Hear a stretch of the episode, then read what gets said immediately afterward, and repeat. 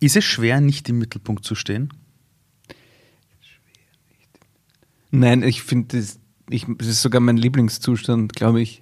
Aber ist doch schlecht für einen Schauspieler. Ja, ähm, aber ich bin ja auch für eine, zum Beispiel eine 20-Stunden-Woche und für weniger Arbeit. Und wenn ich ähm, zwei Stunden zum Beispiel auf der Bühne stehe, dann ist mein Ego-Bedürfnis hinlänglich gedeckt für den Tag und dann bin ich eigentlich gerne auch der Zuhörer oder.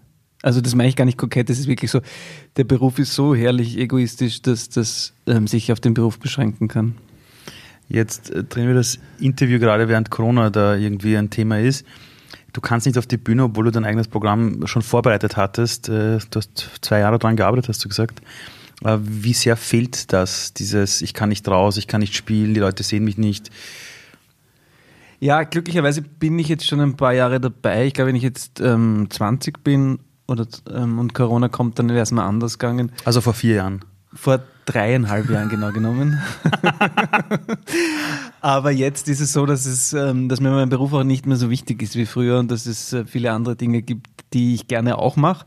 Aber mir, es gibt so Momente, wo man sich ein bisschen sinnlos vorkommt und weil ich einfach gerne arbeite und, und kennt wahrscheinlich jeder, der gerade nicht arbeiten kann. Es ist eher so, dass ich mir denke, es ist so ein bisschen Fahrt manchmal oder ich fühle mich unausgelastet. Aber es ist nicht so, dass ich zu Hause sitze und mir mit meiner Zeit nichts anzufangen wüsste. Das ist gar nicht der Fall. Wer dir auf Instagram ein bisschen folgt, sieht immer wieder so Fotos und Postings irgendwie aus dem Wald. Du rennst irgendwie so rum durch den Wald und trittst in die Kamera. Ähm, welche Dinge sind denn wichtig im Leben? Also bist du mehr der Typ, der im Wald unterwegs ist oder der, der auf der Bühne ist, den man so kennt? Ähm, welche Wichtigkeiten in deinem Leben sind es eigentlich, die deinen Tagesablauf schön machen lassen oder nicht? Da gibt es extrem viele, weil ich schon auch so mit, mit etwas Profanem zu beginnen, ich finde, dass man auch gewisse Leidenschaften braucht. Bei mir ist das halt Literatur zum Beispiel oder auch ich esse und trinke sehr gerne gut, ähm, aber um das Wesentliche der Frage zu beantworten, was nicht teilbar ist, ist wertlos, würde ich sagen. Und, und ähm, ich habe ein paar Menschen, die mir sehr wichtig sind und das hat sich über die Jahre, auch in dem Beruf, der Beruf ist nicht immer ganz leicht, quasi mit einem Privatleben zu verbinden. Ich bin auch mit meiner Frau schon sehr lange zusammen, die das wunderbar macht, weil die mich oft teilen muss quasi. Mhm. Und ich habe sonst noch ein paar uralt Freunde und meine Kinder und das, sind, das ist mir sehr, sehr wichtig und eigentlich wichtiger als alles und ähm, darauf reduziert sich dann. Und hin und wieder ein Lagerfeuer machen oder in den Wald gehen, mhm. dann ist man eh schon ziemlich vorn dabei. Ähm, warum wird man Schauspieler? Oder du? Warum? Weil ich sage nur ganz kurz den Hintergrund. Wir leben in einer Welt, wo man ganz oft den Leuten sagt, du kannst alles machen. Dir soll es mhm. besser gehen als deinen Eltern und dir steht die Welt offen. Und ich habe Leben wirklich, wenn dann jemand sagt, will Sängerin werden, will Schauspieler, Schauspielerin werden, ist so, ja, ja, aber das ist ein Hobby, oder? Weil pff, leben kannst davon nicht. Warum wird man das? Warum man das wird, weiß ich nicht. Ich kann nur sagen, dass ich mir nie was anderes wirklich vorstellen konnte. Also ich habe es, es gibt kein Kinderfoto, wo ich nicht irgendwas aufhabe oder mich gerade verkleidet oder geschminkt oder sonst was habe. Also das war schon wirklich sehr früh. Also es gibt auch keine Vorbelastung. Also meine Eltern haben das zwar sehr, also überhaupt nicht bekämpft, aber es ist nicht so, dass ich aus irgendeiner Schauspielerdynastie käme oder so, sondern es war einfach frühe Kindheitserinnerungen waren, dass ich mich mit vor allem für Jungs eigentlich nicht interessiert hat, aber für das, was Buben halt zu spielen. Ich wollte eigentlich immer bei den Erwachsenen sein und ich habe recht früh gemerkt, dass man sich mit, mit einer halb halbwegs guten Point eine große Aufmerksamkeit. Also es ist viel über, über damals schon übers Lachen gegangen, glaub, weiß ich jetzt. Also habe ich irgendwie versucht zu analysieren. Ich habe keinen Fernseher. Meine Eltern haben mit, waren mit uns in so, wir haben uns Max Brothers und Buster Keaton im Kino halt damals noch ah. angeschaut. Das waren so die Erweckungserlebnisse. Und ich habe, ich kann mich erinnern, es war so ein ganz frühes. Ich habe meinen Bruder, ähm, der zwei Jahre jünger ist und ein sehr ähm, wichtiger Mensch in meinem Leben, ist vor Lachen vom Sessel gefallen und dann habe mir gedacht, das ist etwas also das ist das Schönste, was man irgendwie auslösen kann. Und ich habe mir gedacht, okay, wie machen die das da? Und das, glaube ich, war so ein, so ein Frühzünder. Und dazu kommt, dass ich auch, wie, wie ich schon gesagt habe, auch gerne nicht arbeite und der Beruf ist zwar sehr, sehr anstrengend, weil man mit viel Beurteilung und viel Wartezeit und Durststrecken, aber man eigentlich auch sehr viel nicht arbeitet oder auch sehr viel Zeit dazwischen hat und das finde ich eine nach wie vor wunderbare Kombination. Ich ähm, man darf ihn nicht aus den falschen Gründen ergreifen, dann ist es, glaube ich, schwierig. Aber für mich Ich kann mir wirklich nichts Schöneres vorstellen. Aber welche Sache ist es am Beruf? Ist es, dass, du eine, dass es jedes Mal eine andere Rolle ist, dass du Teil von einem Film bist? Welche Sache ist es an dem Beruf, wo du sagst? Es gibt viele Facetten. Also ich liebe das Medium Film, auch wahrscheinlich als wegen dieser frühen Prägung da. Und ich, ich, es gibt keinen sichereren Ort für mich als, als die, die Bühne zum Beispiel, weil ich weil das Leben viel komplexer ist als, als die Bühne. Und ich, ich habe auf einer Bühne keine Angst. Also natürlich habe ich mal Angst, dass was schief geht oder so, oder es gibt unangenehme Momente oder es gibt ein Publikum, das nicht mitmachen will oder so. Aber ich bin ein relativ angstbehafteter Mensch und fürchte mich wahrscheinlich ein bisschen vor vielen Dingen. Und ich habe aber, und diese zwei Stunden bin ich im Hier und Jetzt. Da gibt's, ich kann auf der Bühne nicht Sorgen haben oder nachdenken und nicht äh, irgendwas planen oder es geht nicht, weil wenn man auf der Bühne nicht im Moment ist, ist es vielleicht so wie beim Slalomfahren, wenn man mal mhm. kurz, ich bin kein Skifahrer, wenn man mal einfädelt oder beinahe einfällt, muss man unbedingt weiterfahren, sonst haut es dich bei der nächsten Stange raus. Und das ist ein bisschen so bei meinem Beruf und ich glaube, das macht, das macht mich süchtig oder das ist die Erklärung an allererster Stelle, warum ich das noch immer so gern mache. Wie bleibst du jetzt aktuell bei dir selbst und im Hier und Jetzt? Ja, das wird, mal geht das besser, mal schlechter. Ich, ich habe so ein paar, ich schreibe halt jeden Tag ein paar, das habe ich übrigens von dir auch gelesen. Ich habe nämlich ein wunderbares Buch gelesen. Jetzt bin ich neugierig geworden. Von der, wie heißt die denn, Frau Dr. Luise Sommer. Ah, ja, ja, Und da ja. kommst du auch, die Gehirntrainerin. Genau, da Ja. kommst du auch vor. Es ist schon Ja, länger stimmt. her, aber ich habe Ja, mir das Buch angeeignet, also das Buch wirklich total inhaliert, weil das auch für, Mhm. ich gebe das auch jungen Kolleginnen weiter, dass man, das ist super, wenn man größere Textmengen, Mhm. ich habe auch mit den Kindern die Methoden trainiert, es funktioniert wirklich super. Okay, okay. Das heißt, ich setze mich in der Früh, ich finde Handschreiben ganz wichtig, gerade in unseren digitalen Zeiten und das, ich lerne, also ich beantworte mir auch Fragen, die ich habe durchs Schreiben, also ich versuche auch Antworten zu finden und das ist ein ganz schönes Ritual, das ich mir morgendlich gönne, mich hinzusetzen und zu schreiben, bis ich halbwegs Klarheit verschafft habe oder halbwegs im Moment angekommen Aber was bin. schreibst du da? Von Einfach Einkaufsliste bis zu Gedanken, bis was kommt. Oder ich verarbeite irgendwas oder Fiktion oder Ähm, warum glaubst du, hast das du geschafft, dass du davon leben kannst, von dem Beruf? Und ganz viele wirklich realistisch einfach nicht. Egal, ob es jetzt in Österreich ist oder in Hollywood. Ich glaube, es sind viele Gründe. Es ist, ähm, es ist sicher auch, wie bei allem im Leben, Glück dabei. Ähm, es ist eine gewisse Beharrlichkeit und es ist, glaube ich, in meinem Fall auch die, der Mangel an einer Alternative. Also, ich tue mir zwar ein bisschen schwer an so, also wenn es zu esoterisch wird, bin ich immer gleich auf, auf, auf, auf, auf Skepsis, aber ich habe schon das Gefühl, dass ich mir manche Dinge über Jahre derartig klar visualisiert habe, dass es irgendwann möglicherweise nicht mehr anders ging, als dass es tatsächlich eintrifft und dass ich, dass ich eine gewisse Beharrlichkeit entwickelt habe und in, in jungen Jahren mein Leben darauf abgestimmt habe. Also ich habe mir halt wirklich die ersten Jahre gesagt, okay, darf keine hohen Fixkosten haben, es muss eine ganz billige Wohnung sein, wir, wir fressen Weißbrot mit Senf und ähm, mehr ist nicht und das Wichtigste ist, dass man quasi nicht abgelenkt ist und wirklich arbeiten kann und die ersten Jahre ist, ist furchtbar, weil man natürlich für nichts spielt und alles mitmacht, aber das ist ganz wichtig und ähm, das lehrt Demut. Ich habe dann selbst ein Jahr Kindertheater gespielt, was wirklich hart ist. Und wenn man da durch diese Dinge durchgeht und dann das immer noch gerne macht und, und dann im besten Fall sich auch ein paar sogenannte Erfolge einstellen, dann glaube ich, führt das dann vielleicht dazu, dass man dann irgendwann sagen kann, das ist jetzt mein Beruf. Es bleibt aber komisch, weil wir ja nicht genau wissen, was wir da eigentlich wirklich tun. Ähm, du hast gesagt, dass du viele Jahre visualisiert hast, diesen Beruf und wer du mal sein wirst. Wenn du jetzt zurückgehst, als du 15, 16 warst, oder als du 10 warst, sagen wir diese Phase 10 bis 16, welches Bild hattest du denn von dir selbst später mal als Schauspieler? Also wie sah denn der, also so der Manuel als Schauspieler denn aus? Oder, oder, oder, oder, oder welches Bild hattest du im, im Kopf? Das ist eine gute Frage. Ähm, ich glaube aber, dass es sich glücklicherweise ähm, ziemlich deckt mit dem, wie es auch ist. Also ich habe so, ich weiß dann, dass ich mit 15 habe ich angefangen, Josef Hader zu stalken. Der, der, dem Café Rüdigerhof ist er immer gesessen. Ich glaube, das kann ich heute sagen, weil mittlerweile ist es auch kein Geheimnis mehr. Er hat seine Programme geschrieben und ich bin einfach am Nebentisch gesessen und habe so versucht, auch so zu sein und mich dann auch so gekleidet und habe auch so ein bisschen eine schlechte Haltung angenommen und den wirklich.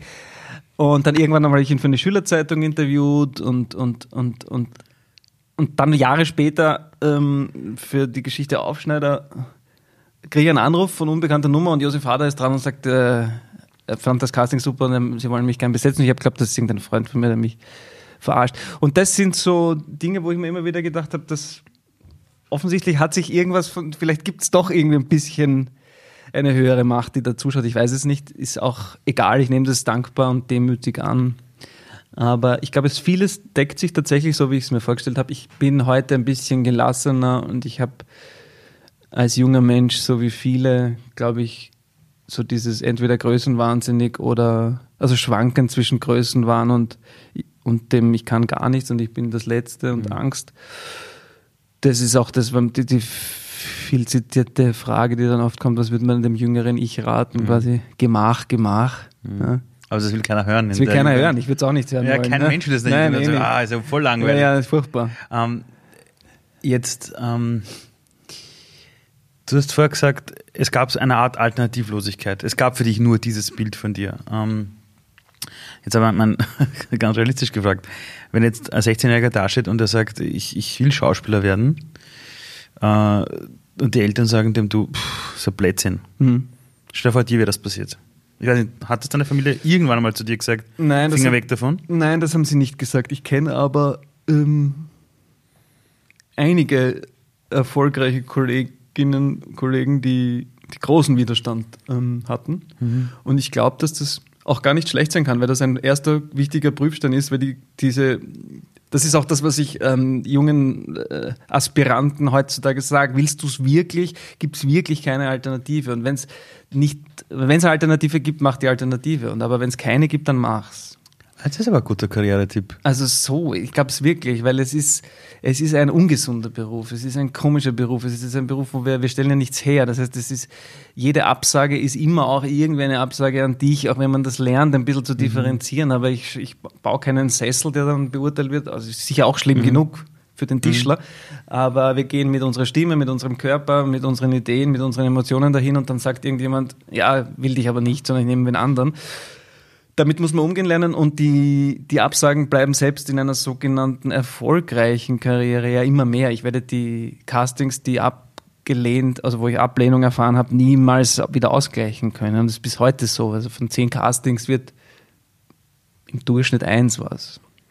Naja, weißt du, was lustig ist? Michael Jordan haben es gefragt, warum er so erfolgreich ist. Und er hat gesagt, weil er von zehn Würfen einen reingemacht hat, neun daneben, aber er hat halt, halt so lange gemacht, bis die Anzahl von denen, die er getroffen hat, halt irrsinnig groß war. Aber er hat immer gesagt, von, von 100 Prozent, 90 hat er versemmelt, aber die 10 Prozent haben passt.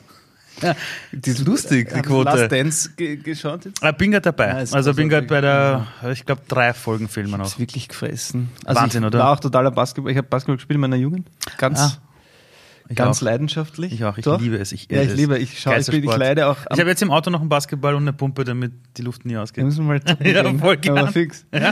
Na, ich habe wirklich so mit ähm, viermal die Woche und, und, und mit dem völlig naiven Ziel ähm, davon vielleicht, also das so zwischen 15 und 19 vielleicht. Das wäre so die, ganz kurz so die einzige Alternative zum Schauspiel, also nicht ernsthaft, aber wir wollten wirklich, also ein paar sind dann auch in die Bundesliga, zumindest in Österreich aus meiner Zeit hast du da gespielt, oder- in oder? Mödling. Na gut, die waren super. Also, War also in Mödling wir waren richtig gute wir waren Spieler. echt, Da hast du gespielt? da habe ich gespielt, ja. Ich habe nämlich auch im Alter so, so 13 bis 19 war ich voll der Crack. Ich habe immer einen Rucksack gehabt, immer die Basketballschuhe und Fußballschuhe, Mhm. weil bei uns in Simmering beim Fußballkäfig, je nachdem wer da war, habe ich es gespielt. Und, und ah, NBA, Basketball, all, alle Nummern, alle Namen auswendig gewusst. Aber andererseits, wenn in Österreich einer sagt, ich werde Basketballer, sagt man doch wahrscheinlich eher, werde lieber Schauspieler. Ja, das ist auch. Also, das, ist wirklich, das ist wahrscheinlich noch naiver, ja. Absolut. Na, ich, hab, ich leide auch jetzt sehr drunter, dass keine NBA ist. Es ist etwas, was mich total beruhigt zu spät. Also vor allem nach Vorstellung bin ich oft, oft aufgedreht oder kann nicht gleich schlafen und das ist ideal. Ich habe auch so einen NBA League Pass. Dann um zwei Uhr früh einfach noch ein Spiel zu schauen. Ich in hab irgendeinem mir- trostlosen Hotelzimmer. Das ist, und das vermisse ich total. Ich habe mir vor einem Jahr gedacht, wer in meinem Freundeskreis hat sowas, Weil dann frage ich ihn einmal, wie das, das ist, super, liegt. Das ist total zu Also du brauchst halt viel Tagesfeuerzeit. Ich weiß, ich ja. weiß. Und ich kenne das, ich kenne das, ich, das ist jetzt nicht vergleichbar, aber ich kenne das auch, wenn ich irgendwo bin und dann bist du eine Stunde auf einer Bühne und gibst Vollgas und der Michael das Niavarani. total vergleichbar.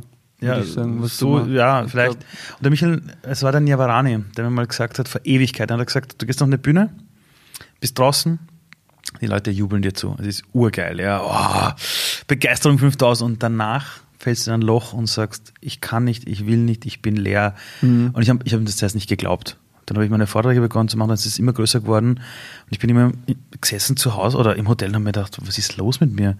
Falle ich jetzt eine Depression? Ich meine, mhm. da stimmt doch was nicht. Mhm. Und geht das jemals weg? Oder gibt ich, es Kollegen, die es in den Griff kriegen? Ich meine, ich habe es dann halt gemacht, indem ich mich dann, ich habe meine Frau angerufen, viel Wasser getrunken, versucht, Atemübungen zu machen und dann geht es irgendwie. Aber ich weiß nicht, gehört das ich, dazu? Ich glaube, es gehört dazu. Das meine ich auch mit ein bisschen mit dem was ungesunde Aspekt. Also ich habe ähm, Grönemeyer hat ein wunderbares Interview gegeben, wo er sagt, dass früher hat er es halt mit Drogen versucht zu lösen und jetzt sitzt er halt einfach und wartet, dass es morgen wird. Und das ist natürlich, wenn man sein Stadion bespielt, glaube ich, also das ist dann, das, das muss da wirst sein. du nicht schlafen. Das ist, Nein. und jetzt sitzt er halt am Fenster und raucht oder auch nicht und wartet halt, bis, die, bis es irgendwann einmal ein bisschen Schlaf kommt. Also mir hilft Sport schon total. Das ist so, ich habe das akzeptiert, ich schlafe schlecht, wenn ich spiele fast immer, ist es aber auch okay. Also ich kann auch nachts oder spät abends nicht mehr Basketball spielen. Mhm. Also ich habe so ein bisschen ein Schlafthema. Und wenn ich zu, mir dann mal so ein, ein Schlafexperte erklärt, ich soll nach 17 Uhr auch keinen Sport mehr machen, das versuche ich jetzt, weil ich, wenn ich am Abend Sport mache, kann ich halt einfach nicht mhm. schlafen und mhm. ich kann halt nicht um 15 Uhr meine Vorstellungen spielen. Daher. Aber da finde ich, also Sport, Der Mittagspause. ja, genau. ja. Aber Sport schon ist super. Es beruhigt mich. Es gibt klare und vor allem Basketball. Es ist alles macht Sinn, wenn man Sport schauen kann. Wenn du, wenn du auf Tour bist, du bist unterwegs, hast irgendein Programm, spielst das und dann bist du mal weiß nicht, ein paar Tage unterwegs, die Leute bejubeln dich, du hast Interviews und dann kommst heim. Mhm. Familie, Kinder, Geschirrspüler kaputt, Wäsche einräumen und und und. Schaffst du es bei der Türschwelle reinzugehen und da zu sein? Als Papa? Als Ehemann? Nein, überhaupt nicht. Das ist ähm, der nächste Punkt, warum das ein ungesunder, schwieriger Beruf mhm. ist, weil vielleicht schaffen das manche. Ich, ich kenne niemanden. Ich glaube nicht. Und es gibt viele Aspekte. Meine Frau hat jahrelang gesagt, dass mich auch zum Beispiel Rollen, dass ich den Charakter mit nach Hause nehme. Ich habe das immer völlig von mir gewiesen. Ich habe gesagt, das ist mein Beruf. Ich lege das quasi, ich ziehe mein Kostüm aus. Mhm. Und das ist weg. Und kann ich aber heutzutage, also heute nach vielen Jahren sagen, sie hat völlig recht. Es ist leider so, dass dass man das halt alles nicht so gut ablegen kann. Und genauso ist es mit dem Heimkommen und, und es wirkt nach und wir können ja auch nicht Ideen nur dann haben, wenn wir uns no. an den Schreibtisch setzen und es ist, es ist fürchterlich. Und ich bin noch dazu ähm, wirklich ein Monk, also sehr zum Leidwesen. Also es ist wirklich schwierig mit mir, glaube ich, also zu leben, weil ich es wahnsinnig gern sehr aufgeräumt und geordnet habe. Ich mache auch total gern die, ich mache auch dreimal täglich die Küche und mache auch die ganze Wäsche und so. Kannst du mal zu mir kommen? Aber ja, ich glaube, also ich glaube, ähm, der, eine Berufsalternative, aber das hat jetzt Marie Kondo leider vor mir hm. gemacht. Das, das könnte ich. Ich könnte zu Leuten nach Hause kommen und sagen, wir lösen dein Problem. Ich kann dir entrümpeln helfen. Ruby Kondo. Ja, das kann ich. Manuel Kondo. Ja. ja. Also und das, diese Kombination, dass ich dann, also ein paar Tage nicht da bin, dann haben die es sehr gut miteinander und die stellen sich da auch drauf ein und dann komme ich und wüte durch die Wohnung, weil es mir viel zu sehr, mich, mich begreift das dann auch an. Also das ist wirklich ein bisschen absurd, ist mir bewusst, aber ich weiß es nicht. Ich versuche mir das damit zu erklären, dass mein Beruf so ungreifbar ist, dass ich, mhm. dass ich in meinem Leben Struktur brauche oder so. Es wird besser, ich kann auch drüber lachen, ich kann mittlerweile auch drüber reden, aber es ist für die Menschen in meiner Umgebung nicht ganz einfach. Ähm, welche Rolle könntest du niemals spielen? Also gibt es irgendwas, wo du sagst, du, weil du mich gerade auch gesagt hast, dass du viel von deinen Rollen mit nach Hause nimmst. Aber gibt es irgendwas, wo du sagst, du, pff, also das kann ich nicht spielen? Ich glaube, dass, dass, ähm, dass es viele Rollen gibt, die ich nicht spielen kann und dass es. Oder nicht willst. Oder auch das sowieso. Das ist ja auch glücklicherweise so, dass es also mittlerweile auch geht, dass ich mir das auch leisten kann. Mhm. Das war viele Jahre nicht so, mhm. dass man sagt, nein, das gefällt mir nicht oder das interessiert mich nicht. Mhm. Und ich bin jetzt, es ist interessant, weil ich jetzt gerade ein Buch am Tisch habe und auch eine Zusage hätte und das ist ein schwer gestörter Typ, der eigentlich ja wahrscheinlich ein Kind missbraucht. Und das ist ein sehr gutes Buch und eine sehr große Herausforderung. Und ich weiß aber trotzdem nicht, ob ich mir das antun will, diese Auseinandersetzung und da reinzusteigen. Denkst du da an dich selbst, was es mit dir macht oder, mit, oder ans Publikum? Na, das Publikum ist mir, ist mir nicht wurscht. Also ich, ich finde, dass, dass bin den Menschen wirklich extrem dankbar, die mitgehen über die Jahre. Und ich habe das Gefühl, dass die, die Leute, die meinen Weg verfolgen, bereit sind, auch neugierig zu bleiben und zu sagen, mhm. was kommt jetzt und worauf lassen wir uns da ein und, und manches gefällt ihnen besser und manches gelingt mir mehr, manches wieder weniger. Und dass ich da eigentlich, da bin ich sehr dankbar dafür und deswegen habe ich das Gefühl, dass das geht. Also die gehen da mit, aber ich denke an meinen emotionalen Haushalt oder was mhm. es dann wieder mit meiner Familie macht, wenn ich schwierig bin und so. An das denke ich mehr und mehr. Ich habe die Frage über Social Media wirklich, wirklich oft bekommen, mhm. und zwar du und Falco. Das war, ich weiß nicht, was da draußen los ist, aber und es war immer wieder so dieses Ding, wie hast du dich auf die Rolle vorbereitet? Das war das eine, aber vor allem, welche Dinge hat das mit dir selbst gemacht? was mich interessiert ist, wie viel von Falco war vorher schon in dir selber drin? Ja, ich dachte vorher gar nichts, weil mir der auch egal war. Ich habe den echt nicht, ich habe das nicht gehört. Ich fand das von der Attitüde, also ich habe wirklich, also der war halt so, den, man konnte an dem auch in meiner Jugend nicht vorbei, aber er war mir wirklich, er war mir wirklich nicht sympathisch. Und dann war das aber, es war auch so was, ich werde sowas nie wieder für eine Rolle machen. Ich, hab, ich war komplett unbekannt und habe in der Zeitung in irgendeinem Boulevard Hetzblatt gelesen, mhm. ähm, Robert Stadlober legt diese Rolle zurück, weil er sich mit dem Regisseur zerkracht hat oder kalte Füße gekriegt hat oder so. Und dann waren ein paar Namen vorgeschlagen, wer das denn jetzt vielleicht spielen kann. Und meiner war nicht dabei, weil mich auch keiner kannte. Und dann, das habe ich wirklich in dem Moment gewusst, dass ihr werdet das alle nicht machen, ich, ich werde das machen. Und hab, Was? Hab, und habe dann angefangen, damals noch eine Band gehabt und die haben mit mir dann, das bin ich ihnen sehr dankbar, die haben mit mir dann diese ganzen Stücke, wir haben das einfach nur mal gesagt, ich muss jetzt Falco einstudieren wir machen jetzt die nächsten Bandproben. Nicht mehr unsere Musik, sondern wir spielen jetzt Falco-Songs nach. Und habe der Casterin geschrieben, wirklich einen handgeschriebenen Brief damals noch, und habe gesagt, du, sie kennen mich nicht. Und äh, ich habe gelesen, die Rolle und der Film wird. Und, und sie hat dann zurückgeschrieben und gesagt, das ist ein 5 Millionen Euro Projekt, da wird kein No-Name besetzt, also das ist auch, ich kann gar kein Casting machen. und dann bin ich aber dahin und habe das damals, ich glaube sogar noch auf Kassette, habe ja sozusagen das, was wir da aufgenommen haben mit der Band und gesagt, ähm, kann ich bitte, bitte vorsprechen? Und dann hat sie gesagt, okay, wir machen einen Trick, ähm, du kommst für eine, irgendeine Nebenrolle und dann schauen wir, dass wir da schneller sind und dann sagen wir, machen wir halt noch fünf Minuten. Und so hat das alles begonnen und das ging dann über viele, viele Runden und es gab von Geldgeber Skepsis quasi, das geht das überhaupt? Also auch wenn er das jetzt beim Casting ganz gut macht, aber kann er dann mit dem Druck umgehen und und und. Dann kam noch dazu, dass wir mit der Band bei einer Major-Plattenfirma unter Vertrag waren, die wiederum. Die Band war ja Mo Mondscheiner. Das war Mondscheiner. Genau. genau. Und wir hatten zwei Radio-Hits gerade quasi. Also drei hat zwei Lieder von uns gespielt, was auch ganz schräg war, weil wir jahrelang nur in irgendwelchen Kellern aufgetreten sind und plötzlich im Radio liefen. Es kannte aber niemand mich. Es, also die Band war viel bekannter. Okay. Oder die Lieder eigentlich. Die Band kannte auch keiner, man kannte eigentlich nur zwei Lieder. Man hat mir zum Beispiel öfters vorgeworfen, dass, ich, ähm, dass ich der Udo Lindenberg cover und was zur, ja. Jedenfalls, ähm, die Plattenfirma heißt Sony BMG und die haben wiederum Rechte an diversen Falco-Liedern. Das heißt, die haben auch Wind davon bekommen und hatten mich unter Vertrag und haben da auch Geld gewittert. Das heißt, als es dann endlich halbwegs so weit war, zu sagen, es könnte sein, dass sie mir das zutrauen, hat Sony gesagt, ja, aber dann müssen wir auch mitkassieren. Und so ging das über Wochen. Lange Rede, kurzer Sinn. Es war dann, glaube ich, dreieinhalb Wochen vor Drehbeginn so, dass es ein wirkliches Go gab und dann habe ich halt in dreieinhalb Wochen, ich habe mir dann so ein, so ein Falco-Zimmer hergerichtet und habe dort geschlafen und eigentlich nichts mehr gemacht, außer mir halt 20 Stunden täglich alles reingezogen, was es gibt und es war aber trotzdem sehr kurz. Ich hätte gerne, so wie man das aus Hollywood kennt, wo die halt da monatelang mhm. und Ding, das, da wäre noch viel mehr drin gewesen, aber in der kurzen Zeit war nicht mehr möglich und das bin aber da voll rein und das hat mir in vielerlei Hinsicht, hat mich das befreit. Ich habe gemerkt, da Morddrohungen gekriegt äh, bei der Pressekonferenz, wirklich, also und Gewalt, viel Gewaltandrohung. Das, also, das darf man nicht und du Würstel schon gar nicht. Das ist ein Nationalheiligtum. Er war auch erst zehn Jahre tot. Mhm.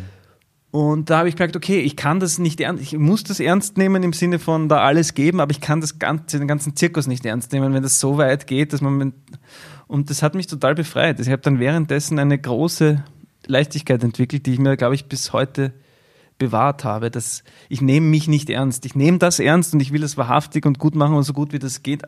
Aber es ist nicht wichtig, was ich tue. Und das ist Unterhaltungsindustrie und ich liebe es.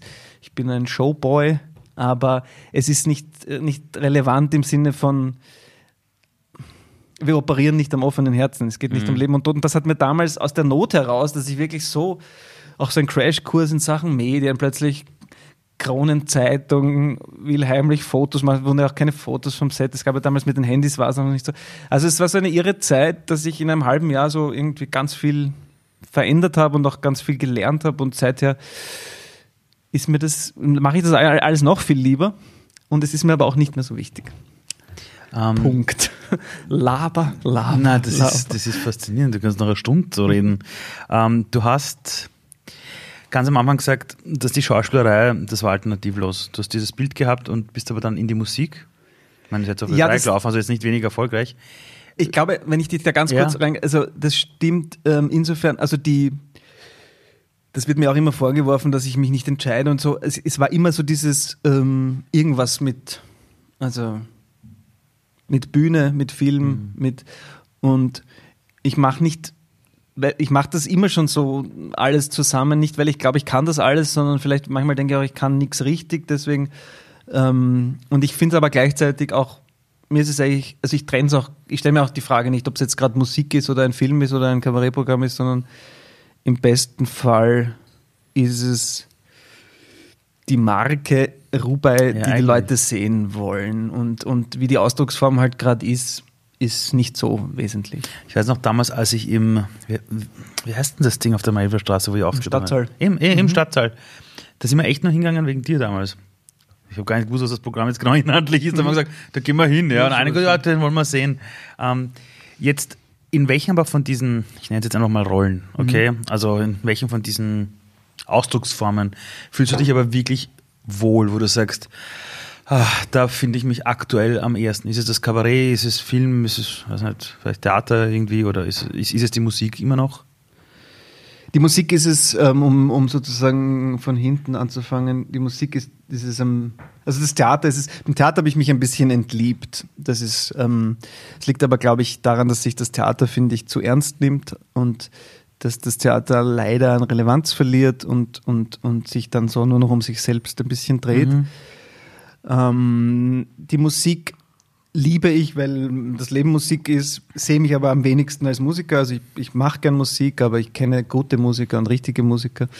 Das heißt, es bleibt Kabarett und Film und das koexistiert wunderbar. Und ich glaube, etwas, was mein Leben besser gemacht hat, war, dass ich irgendwann erkannt habe, was ich an der Schauspielerei nicht mag, ist dieses Ohnmächtige. Der Schauspieler wartet auf den Anruf ähm, des Agenten oder der Casterin und erst dann kann er arbeiten und dazwischen ist er arbeitslos. Das habe ich recht schnell gemerkt, das ist das, das so funktioniert mein Leben nicht und so will ich auch nicht leben. Und ich habe mich auch, ähm, obwohl ich damals kein Geld hatte, vom AMS abgemeldet und gesagt, ich bin nicht arbeitslos. Und wenn ich, wo ich sogar Anspruch hatte, weil ich ein Jahr Land, im Landestheater in Linz war und ich habe das auch ein halbes Jahr in Anspruch genommen, aber ich habe dann gemerkt, ich werde dann za- zart und warte da so und das will ich nicht und habe das dann irgendwann durchbrochen und sehe mich jetzt auch ein bisschen als Unternehmer. Also ich bin irgendwas zwischen Künstler und Unternehmer und ich bin aber vor allem halt nicht arbeitslos, sondern wenn ich keine Arbeit von außen habe, dann schaffe ich mir halt selber eine. Und das habe ich irgendwann begonnen und das fühlt sich noch immer sehr richtig an. Ähm, sprichst du jetzt damit auch quasi darauf an, dass du begonnen hast, ein eigenes Programm zu entwickeln Genau. und, Und das- auch rauszugehen. Genau, und das, das Kabarett ähm, war immer wichtig, aber erst, ich glaube, erst durch die, die Tatsache, dass man beim Drehen, trotz Falco, obwohl das viele Türen geöffnet hat, ich habe dann trotzdem immer wieder das Gefühl gehabt, gewisse Rollen wird man, traut man mir nicht zu, kriege ich nicht angeboten. Und dann fängt man halt an, sich diese für die Bühne selbst zu schreiben. Und dann irgendwann begreift man, es ist ja ganz wunderbar, ich kann mir alles schreiben. Es kann mich niemand daran hindern. Es kann mich Leute hindern, indem sie mich nicht besetzen. Aber wenn ich mir was schreibe, für mein Programm, kann ich mir alles schreiben. Das kann niemand verhindern. Und das war auch so ein letztes Erweckungserlebnis, wo ich, was ich mir auch bewahren will. Ich drehe wahnsinnig gerne Filme, aber wenn ich gerade keinen Film drehe, dann kann ich mir auch selber was ausdenken. Wenn du sagst, du kannst für dich selbst was schreiben, Die Leute nehmen es an oder nicht. Ist das derselbe Vorgang, den du in deiner Kindheit gemacht hast, dass du dir gedacht hast, ich will Schauspieler sein, das bin ich, und dann schreibt man sich irgendwie selbst sein Leben so sehr, dass es die einzige Alternative ist? Ja, ich glaube. Ist es eigentlich die Kunst des Lebens, das eigene Leben zu schreiben? Ich glaube schon. Und zwar proaktiv das, nämlich. Ja, jetzt. ich glaube, das hast du, das könnte ich so, ähm, das kann ich nur so abnicken. Das hätte ich so präzise, glaube ich, jetzt nicht hingekriegt, aber ja, das ist so, glaube ich. Wenn wir, wir müssen irgendwie Head-Autor unseres, unseres Lebens werden und nicht irgendwie der dritte Komparse, den sie dann einmal durchs Bild jagen. Und wenn das gelingt, hat man wahrscheinlich auch im Leben recht viel Freude. Oder? Wie willst du es deinen Kindern mitgeben? Dass die dieses selbst die Geschichte des Lebens in die Hand nehmen, ähm, auch irgendwann mal so leben. Naja, im besten Fall, ähm, dass man es ihnen insofern vorlebt, dass sie sehen, wir führen, also wir, meine ich jetzt ihre Mutter genauso, ein selbstbestimmtes Leben und haben im besten Fall Freude an dem, was wir tun. Das, glaube ich, kriegen sie mit, dass, ich, dass wir das beide, meine Frau ist Architektin und dass wir das beide sehr, sehr gern machen. Also, dass wir unseren Beruf wirklich, dass wir das gern machen, dass wir da gern hingehen und dass wir das nicht als Last empfinden. Und ich glaube, man kann sie nur, zu, also wenn man ihnen irgendwas mitgeben kann, dann ist es eh versuchen, selbstbestimmt zu sein und, und zu vertrauen. Also eh das, was- also was dein Lebenswerk ja jetzt schon auszeichnet, Menschen zu sagen, hey, glaubt an euch und glaubt an eure Vision und lasst es euch von niemandem.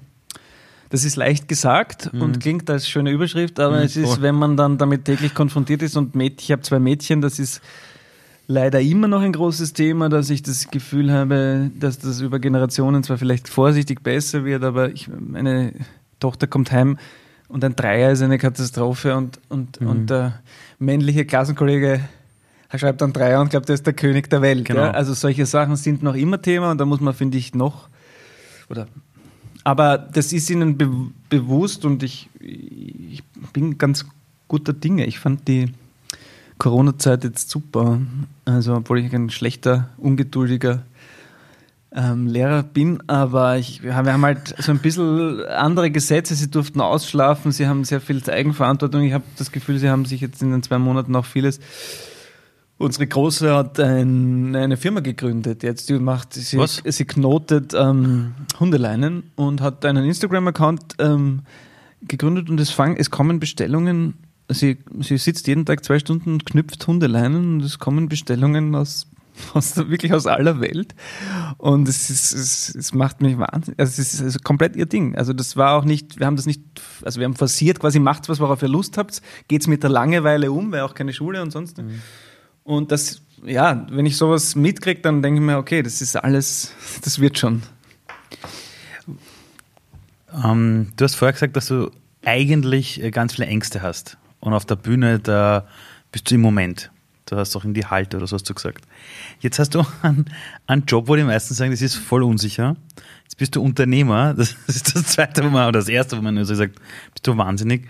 Ähm, wie gehst du mit dieser gefühlten, also für andere Menschen wäre es ein unsicheres Leben, wie gehst du so mit Unsicherheit überhaupt im Leben um? Naja, es sind verschiedene, es sind zwei Aspekte. Also Unsicherheit bezieht sich auf, dass ich, ich habe Angst vor, ich kann, also es ist wahrscheinlich auch ein bisschen die Kehrseite des Fantasieberufs. Ich kann mir halt wirklich auch viele Katastrophenszenarien äh, Szenarien sehr gut visualisieren. Das ist das eine. Ich bin, bin relativ gestört hypochondrisch, was auch einfach anstrengend ist. Was den Beruf betrifft, habe ich mir, weil ich auch wirklich im engsten, ich möchte jetzt nicht, also ich- das wäre jetzt kokett zu sagen, dass wir arm waren, das stimmt natürlich nicht. Also, aber es war nicht so, dass sich alles gut ausgegangen ist. Und ich habe schon im Freundeskreis mitgekriegt, dass die Eltern deutlich mehr Geld haben, als das bei uns war. Und, ähm, und dass vieles, also so gewisse Urlaube sich manchmal nicht ausgegangen sind und dass ich auch wirklich im engsten Familienumkreis mehr oder Menschen um mich habe, wo es wirklich immer wieder knapp ist. Und sehr knapp ist und darüber hinaus oder wo es schon wahrscheinlich nach objektiven Kriterien unter der Armutsgrenze heißen würde. Und das hat mir aber auch einen totalen ähm, Willen entwickeln lassen. Ich habe mir zum Beispiel gesagt, wenn ich bis 25 nicht davon leben kann, dann muss ich mir was anderes überlegen. Das war schon auch so ein Teilaspekt, also quasi die, wenn man jetzt von der unternehmerischen Seite des Ganzen ist, das passt das zu dem, was wir vorher gesprochen haben, das kam schon dazu. Dass ich mir immer gesagt habe, also ich kann mir das nicht als Hobby einreden und dann sagen, ich bin Künstler und ich kann davon nicht meine Familie ernähren. Und das, das war mir immer total wichtig und das ist mir wichtig und das gibt mir auch eine gewisse Freiheit, dass das natürlich seit ein paar Jahren erfreulicherweise auch ganz gut funktioniert. Und dass ich jetzt so einen Status einer gewissen Freiheit habe, der natürlich auch nicht, ich habe jetzt nicht, ich kann jetzt auch nicht ewig, aber ich kann jetzt auch ein paar Monate sagen, ich mache jetzt mal, ich arbeite jetzt mal nicht oder ich arbeite nichts, was mir Geld bringt oder ich halte jetzt auch Corona aus. Wir haben, also das geht und das war natürlich viele, viele Jahre nicht so, aber wenn das eng wird, muss ich schon wieder dann, dann also die Existenzängste werden ja, brauchen nur getriggert da. werden, die mhm. bleiben auch. Das kenne ich gut, ja. ähm, kannst du dich selbst sehen im Fernsehen? Nein, ganz schlecht. Also, das ist ein bisschen so wie, was jeder kennt, die eigene Stimme zum ersten Mal hören und, und ich finde mit dem eigenen Gesicht und dem eigenen Körper dazu noch, ist es ganz schrecklich. Ich mache das, es wird leichter, also ich kann mir Sachen, die lange zurück also Falco zum Beispiel haben wir jetzt, jetzt einmal angeschaut, so ein bisschen, weil die Kinder ein bisschen was sehen wollten, weil sie ihre Freundinnen schon gesehen haben. Und da haben wir gedacht, ja, das ist ein junger Bur. Also das, das, das ging dann Wirklich? Schon. Ja, das okay. ist jetzt irgendwie 13 Jahre her. Wahnsinn. Und ich erkenne mich zwar noch, dass das ich bin, aber es hat mit mir überhaupt nichts mehr zu tun. Und dann ist es, dann geht es besser. Aber so unmittelbar danach, wenn man gerade den Film vielleicht gedreht hat und dann synchronisieren muss und das sieht, dann ist ein Albtraum. Du hast vorhin auch erzählt, als du mit Falco begonnen hast, du warst jetzt kein Fan. Dann hast du ihn gespielt. Hat das was mit dir gemacht? In Bezug zu ihm? Mhm. Oder war das noch eine Rolle, wo du dann gesagt hast, naja, die Sympathie ist dieselbe geblieben? Nein, ich habe, ähm, ich bin dem, mir ist der jetzt richtig ans Herz gewachsen. Es ist irgendwie so ein unsichtbarer Freund von mir geworden. Das klingt ein bisschen pathetisch, aber ich habe den wirklich ähm, lieben gelernt im Sinne von nicht, dass das alles rechtfertigt. Ich glaube, ich würde mit ihm trotzdem nicht befreundet sein können, weil er, glaube ich, ein unglaubliches Arschloch war. Mhm. Und er wirklich dieses Jekyll Hyde-Ding und wirklich bipolar und, und ein Macho vor dem Herrn und all das. Mhm. Aber auch einen wahnsinnig guten Schmäh, den, mhm. den, den ich, den ich, glaube ich, sehr geliebt hätte. Und und auch, dass das nicht von ungefähr, dass dieses Getriebene und die Verzweiflung und dass der alles in die Waagschale geworfen hat, um mhm. dorthin zu kommen. Davor habe ich jetzt großen Respekt und das, glaube ich, habe ich erst durch das Beschäftigen damit oder durch den, also auch wenn das Tolle war, dass ich halt auch mit den Bolland-Brüdern da in Holland, die die ganzen Falco-Hits auch geschrieben mhm. haben, die ihn wirklich sehr gut kannten und die mir auch Geschichten erzählt haben, die die Öffentlichkeit nicht kennt und die mir Aufnahmen gezeigt haben und hören, wo er wirklich verzweifelt war. Mhm. Und das, ja, deswegen habe ich ihn, glaube ich, so ein bisschen besser kennengelernt und deswegen verteidige ich ihn auch irgendwie, oder? Ist er mir irgendwie, ich mag ihn gern. Ich denke mir manchmal, was wird der Hans sagen? Ja. So. also. Ähm, wer soll dich mal spielen? Oh. Ähm, also, also, also, also wie muss die Person sein, die dich eines Tages spielt, die deine Lebensgeschichte eines Tages spielt? Soll das jemand sein, der dich mag oder, oder am besten genau dasselbe durchmachen? Ich glaube eigentlich, wenn das überhaupt, also das ist eine, eine Frage, die natürlich ins Herz der Eitelkeit trifft, weil ich müsste jetzt natürlich auch irgendwie sagen, also ich, ich weiß tatsächlich nicht, wie ich darüber denke, ob das überhaupt lohnenswert ist, weil ich weiß gar nicht, ob das Privatleben mein Privatleben spannend genug. Das ist ja immer das Spannendste. Ja, aber es ist relativ, es ist relativ unspektakulär. Ich, glaube, ich hocke irgendwo rum und lese und betrinke mich manchmal und dazwischen versuche ich ein guter Vater und Ehemann zu sein. ähm, nein, ich glaube, wenn, wenn dann auch jemand, der das nicht, nicht irgendeine Freundelwirtschaft oder irgendjemand, den ich ähm, protegieren oder gerne dafür hätte, sondern im besten Fall jemand, der auch sagt, okay, ich will den Typen kennenlernen. Mhm. Und, aber ich muss ihn persönlich nicht kennenlernen. Wie bereitest du dich auf eine Rolle vor? Weil du hast vorher gesagt, du, du, du nimmst oft viel von den Rollen mit nach Haus. Das heißt, ich glaube jetzt, dass es nicht nur so ist, dass du ein Drehbuch liest, sagst, ah, so und so ist ja, so fühle ich mich jetzt auf und fertig, sondern wie bereitet man sich auf eine Rolle vor, dass man das dann auch wirklich so stark annimmt? Mhm. Das ist ähm, sehr spielerisch eigentlich. Also, ich habe das. Der Philipp, Philipp Simmer Hoffmann, ein, auch einer meiner Helden, der leider viel zu früh verstorben ist, der hat einmal in einem Interview gesagt, dass er, wenn er eine Rolle vorbereitet, als allererstes sozusagen so lange spazieren geht, bis er irgendwo bei irgendeinem Menschen irgendwas entdeckt. Das kann eine Art zu sprechen sein, das kann eine Art zu, zu gehen sein oder ein Kleidungsstück, das schief angezogen ist oder was auch immer. Irgendein Detail, das er sich sozusagen ausborgt für die Figur. Und dann fängt er an zu basteln da drumherum. Und das fand ich total schön und daraufhin habe ich auch so mir so ein paar Rituale zugelegt. Aber es ist, ich möchte jetzt auch nicht quasi größer machen, als es ist. Es gibt auch Rollen, die man weniger vorbereiten muss. Oder wenn das jetzt nur drei Tage sind, dann muss man sie manchmal auch einfach nur spielen. Oft ist ein Kostüm, was auch viel vorgibt. Also ich finde es. Tilda Swinton hat einmal in einem Vortrag über unseren Beruf nach dem Geheimnis gefragt, was Schauspielerei ausmacht, gesagt, dress up and play. Das finde ich auch. Ja. das ist eine Ansage. Ja, das ist eine Ansage. Also ich glaube, dass ganz viel auch da gerade so vom, vom Theater und so rein interpretiert wird, es kann auch ganz einfach sein und es kann auch ganz äußerlich mhm. sein. Und es ist auch nicht wichtig, was ich empfinde, mhm. sondern es ist wichtig, was es beim Zuschauer auslöst. Und das, dazu gibt es wirklich sehr viele Methoden. Und trotzdem versuche ich mir so Eckpfeiler, also klar, wenn ich weiß, ich spiele einen Arzt, versuche ich mich in dem Metier ein bisschen auszukennen und versuche auch wirklich das alles, was handwerklich erforderlich ist, da, wo man sagen könnte, das würde jemanden jetzt aufbladeln, wenn man sieht, ja, so ist es. Also quasi, das sind Dinge, das war bei Falco natürlich viel Vorgabe, wo mhm. man wirklich sagen kann, okay, die Leute haben ein Bild, wie das zu sein hat, weil es das gibt. Ähm, dann versuche ich das mal abzuarbeiten und wenn es rein fiktive Charaktere sind, ist man da freier und dann ist es ganz spielerisch. Du hast nämlich vorher gesagt, also dich auf Falco vorbereitet hast, hattest du dieses Falco-Zimmer. Mhm. Bist immer mehr reingekippt wahrscheinlich. Wenn man jetzt aber zwei Kinder daheim hat, wie bereitet man sich da vor? Geht man da die drei Wochen oder vier Wochen, die man sich vorbereitet, oder noch länger, zieht man da auf eine Hütte und baut sich dann das, das Falco-Haus? Also wie würdest du das heute angehen? Ja, das ist, äh, damals hatten wir ähm, eine einjährige Tochter und das war auch ganz schwierig und hat uns auch an den Rand der Trennung geführt. Also das war wirklich alles extrem in der Zeit und weil es auch viel zu schnell ging und ich habe mhm, vorher, also das, das wir waren daraus, also wir waren nämlich vorher noch ganz ähm, in Klagenfurt, habe ich Theater gespielt und und und und die Stefanie war mit der Ronja mit der kleinen einfach mit, weil sie Mutter also in Karenz war und und und und das war alles super. Wir haben sind so mitgezogen und dann war plötzlich dieser Film und es war alles viel zu viel und das hat sich eben nicht.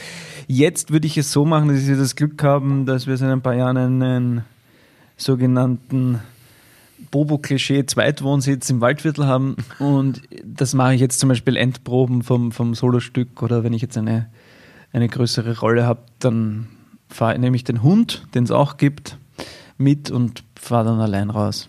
Und der hört und dann zu den ganzen Tag? Der hört sich das dann die ganze Zeit an und dafür gehe ich mit ihr in den Wald. Und ähm, genau, das geht ganz gut, weil in Wahrheit, ja, sind die, widersprechen sich Familie und intensive Vorbereitung, das ist, ähm, da haben wir es wieder. Es ist ungesund. Das ist kein familienfreundlicher Beruf.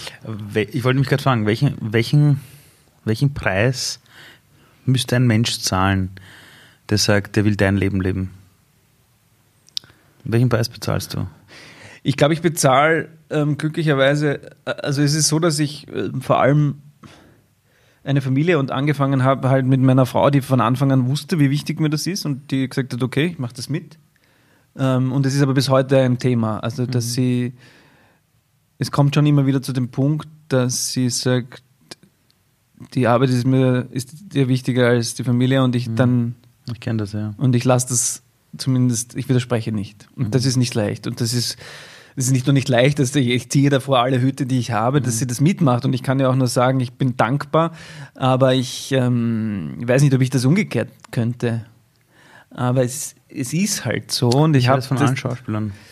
Oder von vielen. Ja, es ist, also. Oder sagen wir es mal so, glaubst du, dass ein Mensch, der einen Beruf ausübt, wo er wirklich sagt, das ist meins, mhm. dass man da immer einen Preis dafür bezahlt? Ich habe das Gefühl, dass nämlich wir heute in einer Welt leben, in einer Instagram-Welt, wo wenn einer sagt, ja, du kannst alles haben, was du willst und das gleichzeitig, dann stehen da eine Million Leute und sagen, ja, genau so ein Leben will ich. Und ich habe aber die Person noch nicht getroffen. Also, also jeder sagt immer, du musst irgendeinen Preis zahlen. Ja? Mhm. Also irgendwo. Also mhm. äh, ist das so? Ja, haben wir einen Preis zu zahlen? Ich glaube, dieses alles hat seinen Preis, es ist so.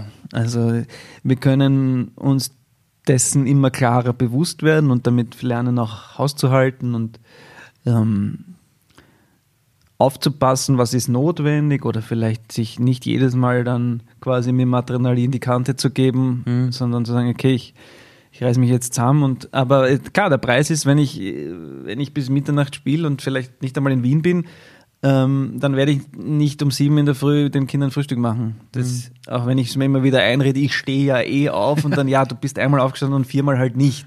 Also das allein ist ein Preis, dass ich mir denke, ich finde es eigentlich immer super, wenn wir gemeinsam frühstücken, aber es geht halt ganz oft nicht. Mhm. Also das ist jetzt mal ein ganz, hey, das ganz einfaches das, das Beispiel. Die Diskussion aber, außer mir, ja? ja? Das ist der Wahnsinn. Oder? Also, ich, du, ich, ich sagte, es ist gerade so erfrischend das zu hören, weil ähm, und und und ich höre das auch immer öfter. Ich habe ich habe, ich muss dir echt zugeben, ich habe oft so das Bild gehabt, irgendwann richtet man sich so perfekt. Mhm. Und dann hat man die Abläufe und dann passt das. Und dann kommt aber das echte Leben dazwischen.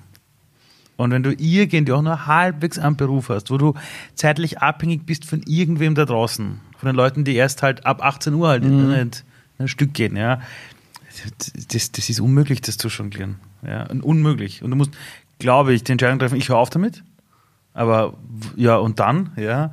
Oder du lernst irgendwann, wie soll ich sagen, du lernst damit einfach zu leben und, und sagst, das ist der Preis, den ich bezahle, aber dafür bewusst. Also ich weiß, dass es so ist. Ja, ich würde nicht ganz so extrem gehen und sagen, ich höre auf damit, weil, weil dann ist man ja, verleugnet man sich ja dann auch Eben, wieder genau. selbst. Also es gibt ein Zitat von Tschechow, das angeblich gar nie gesagt hat, das ich aber ganz großartig finde, ist, weil es trotzdem stimmt, auch wenn er es nicht gesagt hat, ähm, Kunst kann bald mal wer, was uns zu schaffen macht, ist der Alltag. Und ich finde, das ist das, was wirklich ein gelingendes Leben ausmacht, ist, wenn man es irgendwie im besten Fall halt auch hinkriegt, dass man jetzt nicht komplett versagt. Und mhm. also ich weiß zum Beispiel, ein Problem von mir ist, dass ich draußen sehr viel Energie und freundlich und fit und mit allen und Ding und dann muss man auch noch angesprochen werden und dann zaus oft einfach nur keine Wön mhm. will und einfach nur mhm. heimkommt und sagt, okay, keine Emotionen, ja. bitte, ich will meinen Frieden. Ja, ja, Couch. Couch machen wir es ja. und, und eigentlich sofort auch energielos vor mich hin saftel. Ja?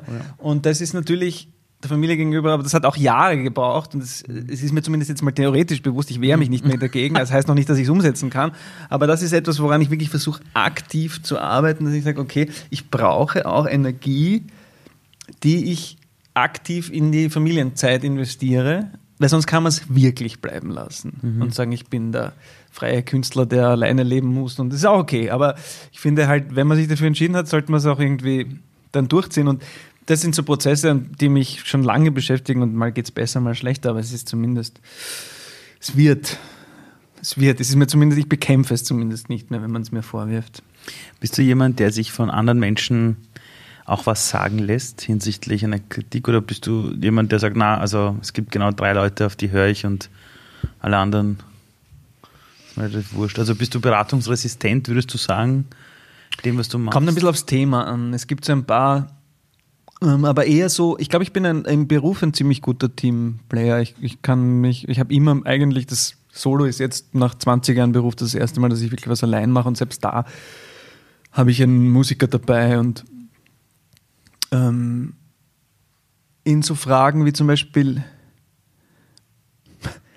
wenn jemand, wenn jemand glaubt, dass es egal ist, eine Klopapierrolle auch verkehrt hinhängen zu dürfen, das geht nicht. Dann spreche ich ihm die Daseinsberechtigung ab. Da bin ich, oder ich weiß auch, wenn es um Ordnung geht. Wenn es um Ordnung und Struktur geht. Ich weiß, dass es eine Form von Entwicklung ist, wenn man es schafft, nicht in einer völlig versifften Küche, sondern man sagt, ich fange zu kochen an und räume vorher die Küche auf. Das zum Beispiel ist etwas, das ist nicht verhandelbar. Okay, das ist eine Standpunkte. Da sage ich, da, sag ich, da bin ich einfach, wenn, das, wenn du das anders siehst, bin ich weiter als okay. du. Aber wenn mir jemand sagt, pass mal auf, ich finde, wie du das spielst, ähm, ich habe da eine andere Idee, glaube ich, kann ich das zumindest, da, da geht es leichter, was zu nehmen. Ja. Ähm, wie kommt es, also das ist zumindest meine Wahrnehmung, auch die Wahrnehmung meines Umfelds, wie kommt es, dass dich alle mögen?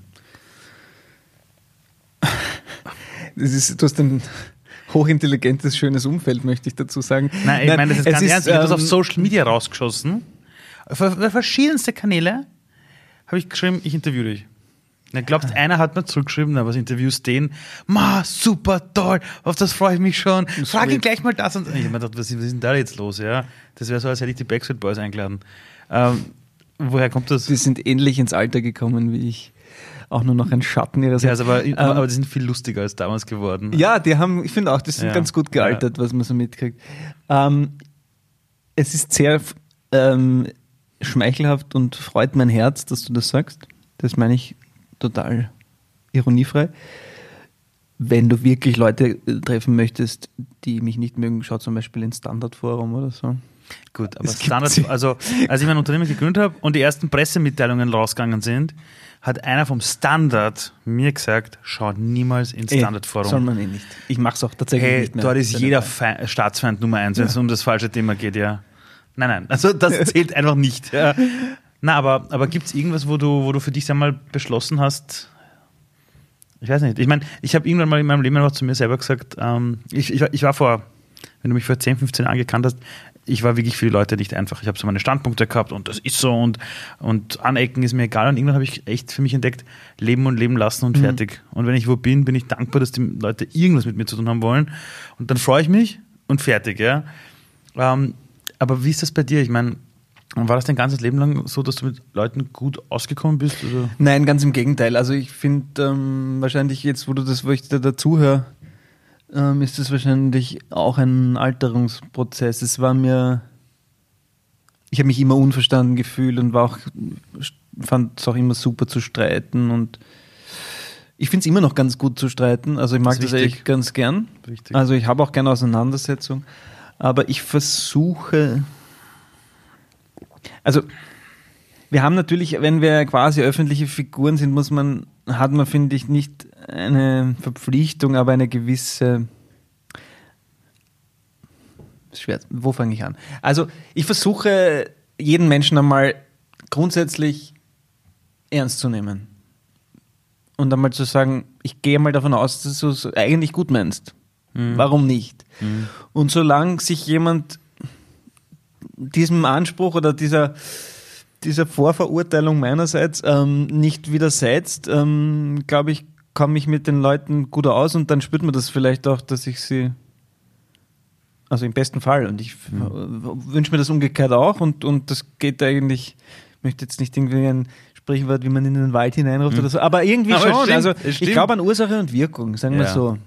Also wenn du kein Arschloch bist, ist die Wahrscheinlichkeit recht hoch, dass der andere dich auch fair behandelt. Ähm, findest du dich selber hübsch? Nein, Oder bist du schön?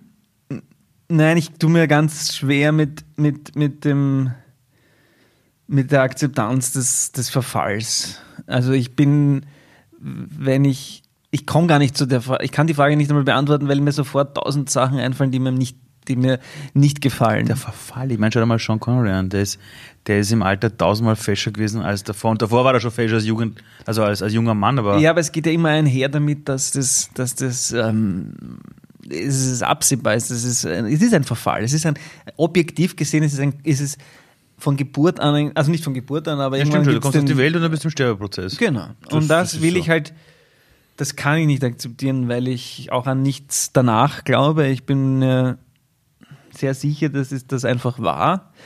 Und ich lebe wahnsinnig gern und ich will, und ich merke, dass mir jetzt schon manche Dinge schwerer fallen als vor 15 Jahren und das, das ärgert mich so sehr, dass ich gar nicht zu der Beantwortung der Frage komme. Was mir besser gelingt, als ich, ich habe mich in meiner ganzen Teenagerzeit, habe ich mich eigentlich nur mit dem Mangel beschäftigt und mich, war nicht sehr gut zu mir und ich habe mich mittlerweile, ich habe mich ganz gern mittlerweile, sagen wir so. Das, ist, wird tenden, das wird tendenziell besser, aber ich erkenne auch vieles, was mir jetzt sozusagen nach Schönheitskriterien nicht gefällt. Und das macht mich an, an schlechten Tagen macht mich das fertig, an guten Tagen ist es mir wurscht. Weil gerade, wenn du ja Schauspieler bist, Künstler bist, äh, du bist Musiker, du bist auf der Bühne, natürlich kommen die Menschen ja hin, um dich zu sehen. Und ist jetzt für dich Schönheit oder so automatisch verknüpft mit der ewigen Jugend? Weil du kannst ja genauso 80 Jahre alt sein und genauso fesch, hübsch äh, auch sein. Nein, das ist genau, ist bei mir überhaupt nicht mit Jugend verknüpft. Ich finde, es gibt ganz viele, ganz viele wunderschöne mittelalte und sehr alte Menschen. Das ist, ähm, aber die eigenen Eitelkeiten, wenn man merkt, okay, scheiße, von der Seite ist jetzt schon ein, so ein Schweinskinn, was Also, vor was du siehst, zehn Jahren noch nicht war und solche Sachen. Ja, das ist, das ist ganz komisch Aber und das das ist total eine oberflächlich, aber du hast Definitionssache, jetzt oder? danach gefragt, deswegen Das- das- das kriegst ist du ja auch eine nur ehrliche Das Antwort. ist ja nur eine Definitionssache, oder? Natürlich, Weil, aber weil ich, ich, ich, also wie, wie ich das ist nur ganz kurz erklären, ich habe das erlebt, ich komme aus dem Iran, ja, Mhm. und dort ist, also ich weiß nicht, ob in irgendeinem Land sich die, die Menschen mehr die Nase machen lassen als im Iran. Ich weiß es nicht. Im Iran ist, also in, in Österreich bis 18 bekommst du Auto, im Iran kriegst du eine neue Nase. Aber ja. die Männer auch, oder? Äh, die Frauen und die Männer sagen es nicht, ja. Mhm. So. So in die Richtung. Und dann war es irgendwann so, ach, graue Haare, na, ganz schlimm, ja, im Iran. Hab mal so gehört. Und dann habe ich gemerkt, damals bei meinem Vater, der hat graue Haare gehabt, war so, oh Gott. Und dann haben aber in Österreich irgendwie ganz viele aus dem Freundeskreis gesagt, hey, wow, schaut ja ursuper aus. In der Sekunde war die Definition eine andere. Mhm, voll. Er hat keine Schwierigkeiten mehr damit gehabt. Ähm, sage dann nämlich auch den Hintergrund kurz. Ich habe auf Social Media geschrieben, ich interview dich und dann kam zurück Herzl, Herzl, Herzl von ganz vielen Frauen. Ma, der ist so fesch, so hübsch und das Ganze, ja. Und wenn du jetzt nur Ja oder Nein sagen darfst, also alternativlos, ja, Ja. äh, und ich frage dich, so bist du fesch? Oder bist du schön? Das ist gemein, die Frage, weil das kann man so nicht, das kann ich jetzt nicht mit Ja oder Nein. Vielleicht, würde ich dann sagen. Okay, Ja? das, das geht, ja. okay, wenn du das durchgehen geht. Na, weil ich, ich glaube nämlich so, dass, wie soll ich sagen, ich, ich, ich merke es bei meiner kleinen Tochter, die ist 14 Monate alt und für mich ist sie das Schönste auf der Welt. Und wenn die sich hinstellt mit, keine Ahnung, 10 Jahren, sagt, Papa, bin ich hübsch? Sag ich nicht, Schatz, du bist immer hübsch, wurscht, was du machst. Ja, definitiv. Nein, nein, Eben. und die wird es auch glauben, weil es ist so. Und ich frage mich, was mit uns Menschen, ist bei mir nichts anderes, dann passiert in den nächsten 30, 40 Jahren, dass wir uns einfach manchmal schwer tun zu sagen, ja, das ist schön. Bist du so optimistisch, dass es unseren Kindern, unseren Töchtern gelingen wird, das immer ihr ganzes Leben durchgehend zu glauben? Nur weil wir es vielleicht ein bisschen öfter sagen, als Na- es unsere. na, also ich bin nicht so optimistisch. Also ich versuche meiner Tochter zu mitzugeben, sich selber die Definitionen zu schreiben. Und solange ein Mensch die Fähigkeit hat, seine Definitionen ständig anzupassen, einfach an den Status quo, also zum Beispiel, wenn ich jetzt die schöne Definition habe, ich darf keine Falten am Hals haben, dann lebe ich plötzlich irgendwann so zehn Jahre mit diesen Falten hier, dann sollte ich nun schon die geistige Kapazität haben, das einfach umzuschreiben und zu sagen, das gehört dazu. Und dann kann ich diese Definition einfach erweitern. Und das will ich meiner Tochter mitgeben. Überhaupt nicht, nur weil der Papa gesagt hat, du bist super, sondern die soll das immer wieder für sich selbst definieren können, anpassen können. Und ich merke einfach bei erwachsenen Leuten, dass sie sich extrem schwer tun. Zum Beispiel zu sagen, ja, ich liebe mich zum Beispiel. Aber wenn du sagst, liebst deine Frau, na sicher. Und dich selbst, naja, es gibt eine Liste von Dingen, die ich nicht mag. Und das ist halt für mich so verrückt, das irgendwie zu sehen, weil Das sind aber, finde ich, ja, bin ich ganz Ja. bei dir, finde ich, würde ich aber ein bisschen differenzieren. Ich glaube auch, dass es ganz wichtig ist und auch wahrscheinlich etwas mit Erwachsenwerden im besten Sinn oder mit Reife oder wie auch immer man das jetzt nennen möchte, zu tun hat, mit sich selbst auszukommen. Und ich glaube auch, man kann erst eine gute Beziehung führen, wenn man sich selber, wenn man gut allein sein kann und wenn man mit sich selber eine. Und ich komme mit mir gut aus. Das hat lang gebraucht, aber das ist seit, seit meinem 30. Geburtstag geht das tendenziell nach oben.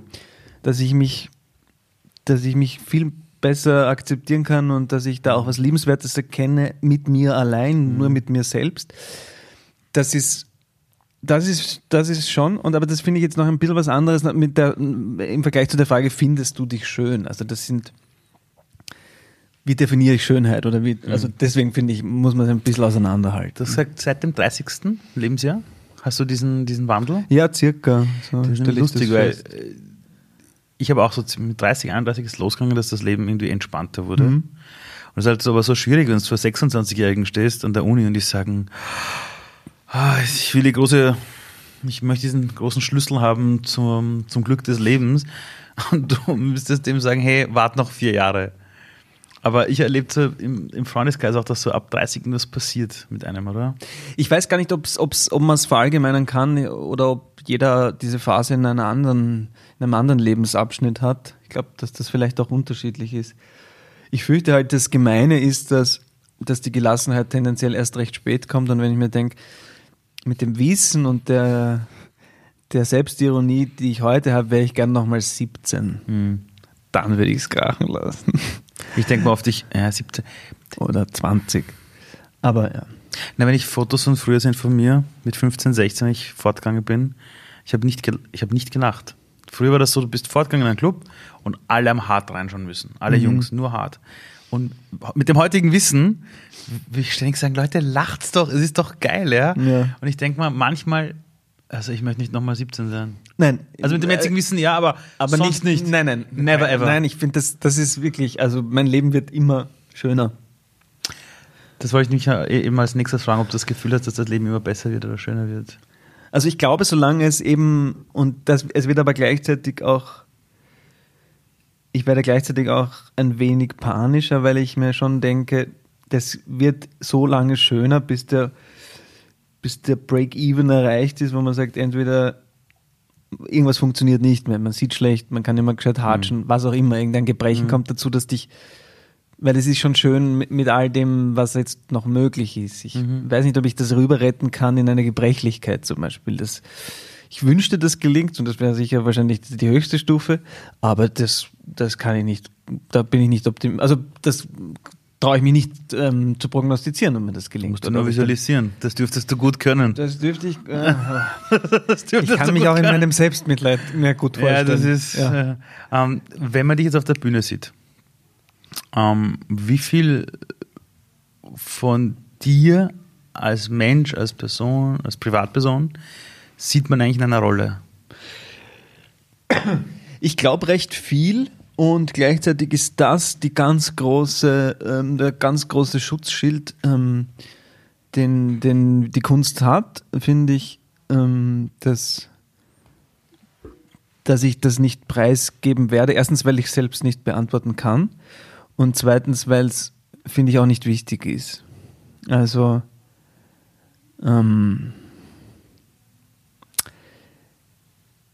ich finde, da, da, also sp- spätestens seit David Bowie, der, der da mit, mit den Identitäten und mit Authentizität und all dem so gespielt hat, ähm, gibt es da einen neuen Maßstab und ich find, fand das immer hoch faszinierend und das ist auch etwas, was jetzt die letzten Jahre erst so und jetzt auch bei dem Schreiben vom Soloprogramm, die Figur heißt sogar so wie ich, die hat auch zwei Kinder, die werden sogar von meinen Töchtern gesprochen, die heißen aber anders und die Frau heißt anders. Und es ist natürlich, je boulevardesker ein Medium wird, desto mehr ist die Frage, wie viel Prozent ist es jetzt und so. Und das ist natürlich ein, habe ich eine königliche Freude daran, das nicht aufzulösen. Und zu sagen, ja, manches stimmt, was da vorkommt, und manches ist natürlich weit darüber hinaus, weil sonst wäre es auch Fahrt. Wie gesagt, dann sind wir wieder bei dem, wenn ich nur Tagebuch schreibe und das auf die Bühne bringe, ist das, wird das nicht sehr spannend na, sein. der Hintergrund war jetzt eigentlich äh, dieses, wenn man sich eine, eine Rolle ansieht oder man einen Film ansieht, dann gibt es manchmal so diese Schauspieler oder da man sagt, ah, den mag ich gern. Den sehe ich mir einfach gern an. Und das geht ja eigentlich nur, wenn man zwar die Rolle sieht, aber eigentlich die Person komplett durchscheint. Weil sonst würde man niemals sagen, das ist der eine Schauspieler, den schaue ich mir so gern an.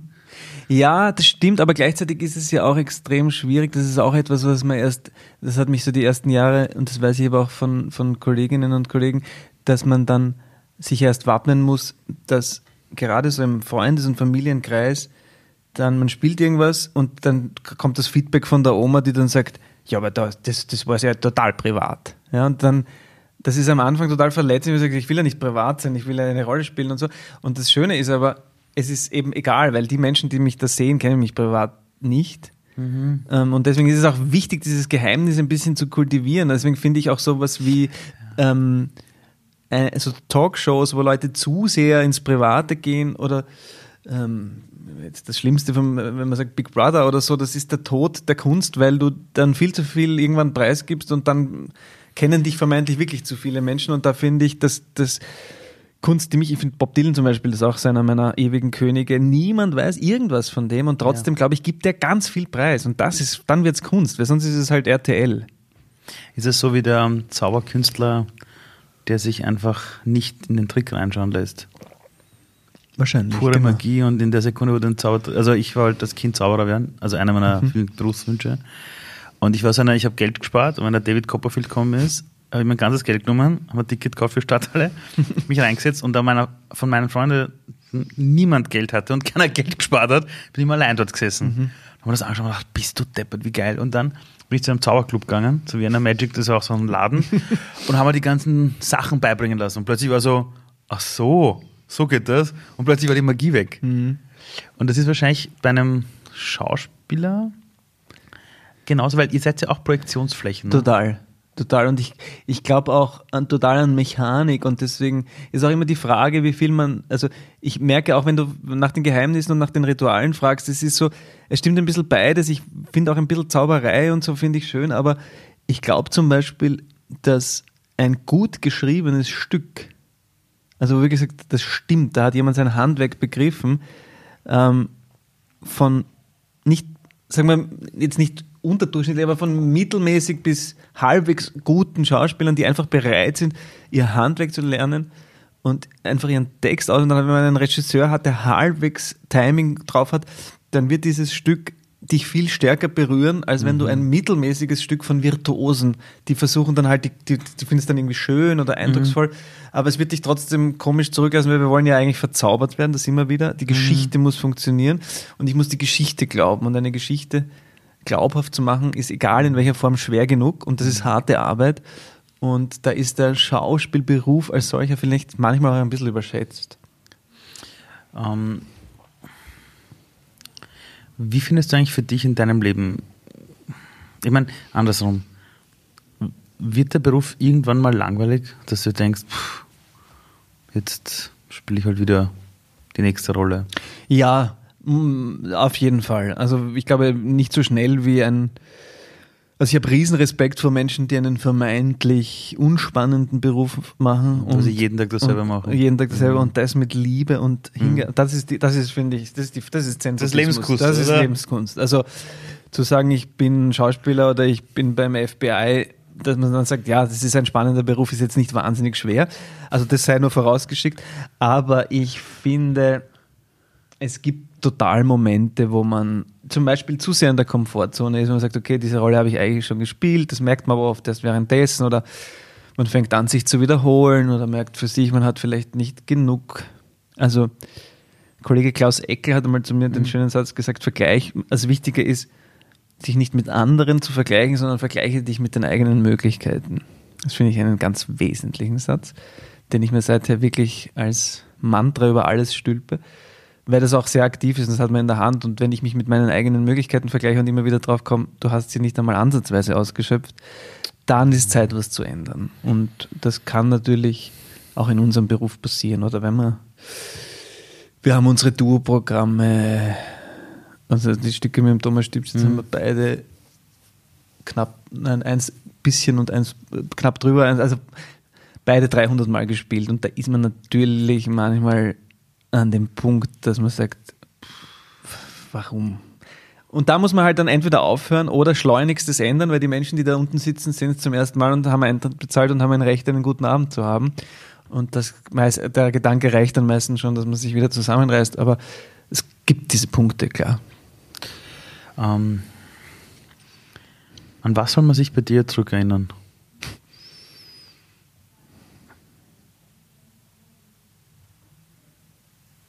Also, also was willst du hinterlassen? Für ein Gefühl bei den Menschen oder welches Bild willst du hinterlassen? Das ist, äh, boah, das ist eine schöne Frage, aber ähm, kannst du das für dich, also muss ja um Zeit gewinnen, die Gegenfrage Ich kann's stellen? da, ich habe, das hat sich erst entwickelt in meinem Leben. Ähm, ich sehe, dass die Leute, wenn sie mal bei meiner, bei meiner Beerdigung sind, haben sie alle kurze Hosen, Hawaii-Hemd, ganz locker, als würden sie auf eine fette Grillerei fahren. Und da sollen lauter Leute dort stehen, die ich irgendwie in meinem Leben weiß nicht, berührt habe, kennengelernt habe oder mit denen ich das gemacht habe.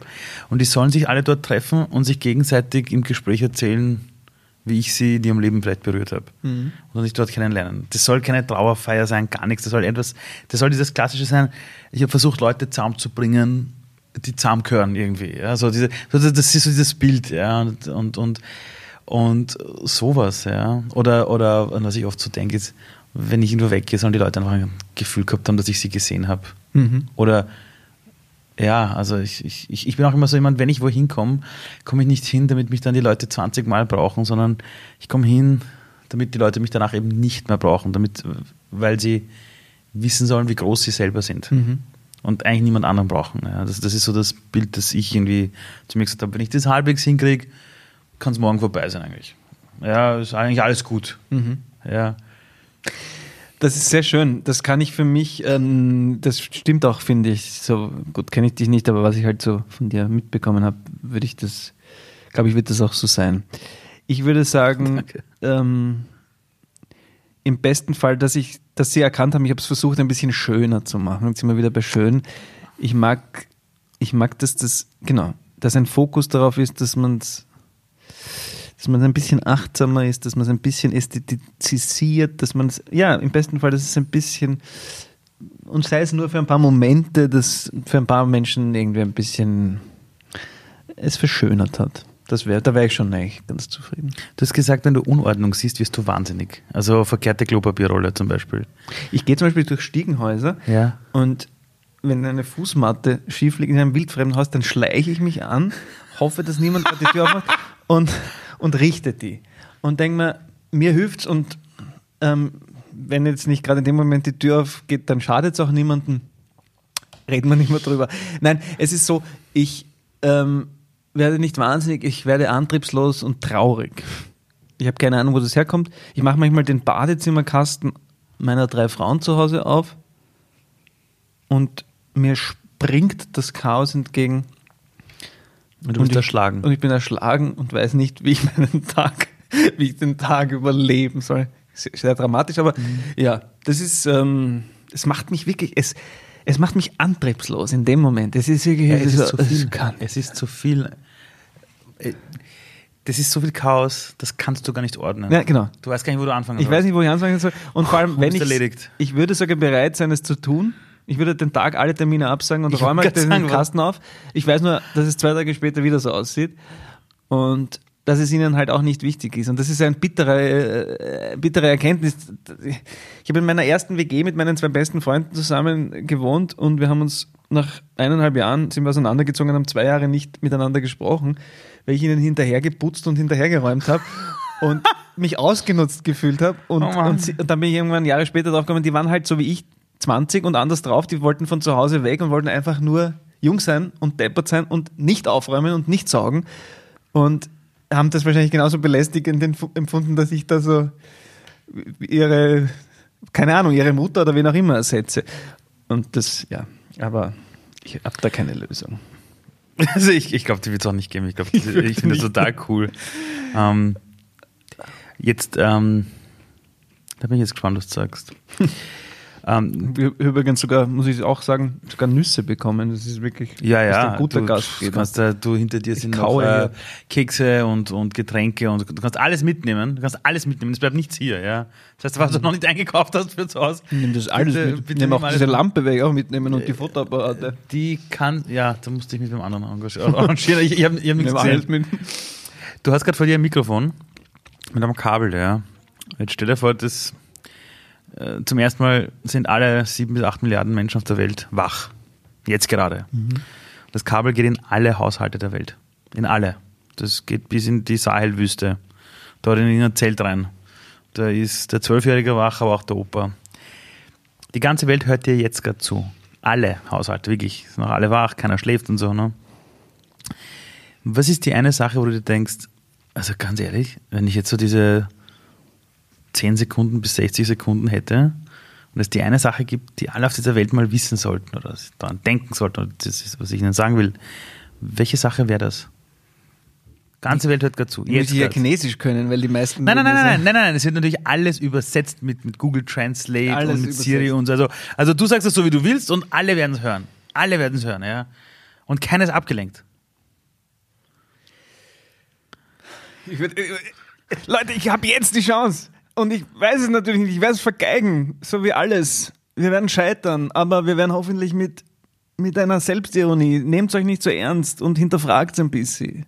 auch euch selbst, aber auch gerne die, die euch irgendwas vorschreiben. Fragt zweimal nach und jede Wahrheit ist immer nur so, so lange gültig, bis irgendwer mit einem besseren Argument daherkommt.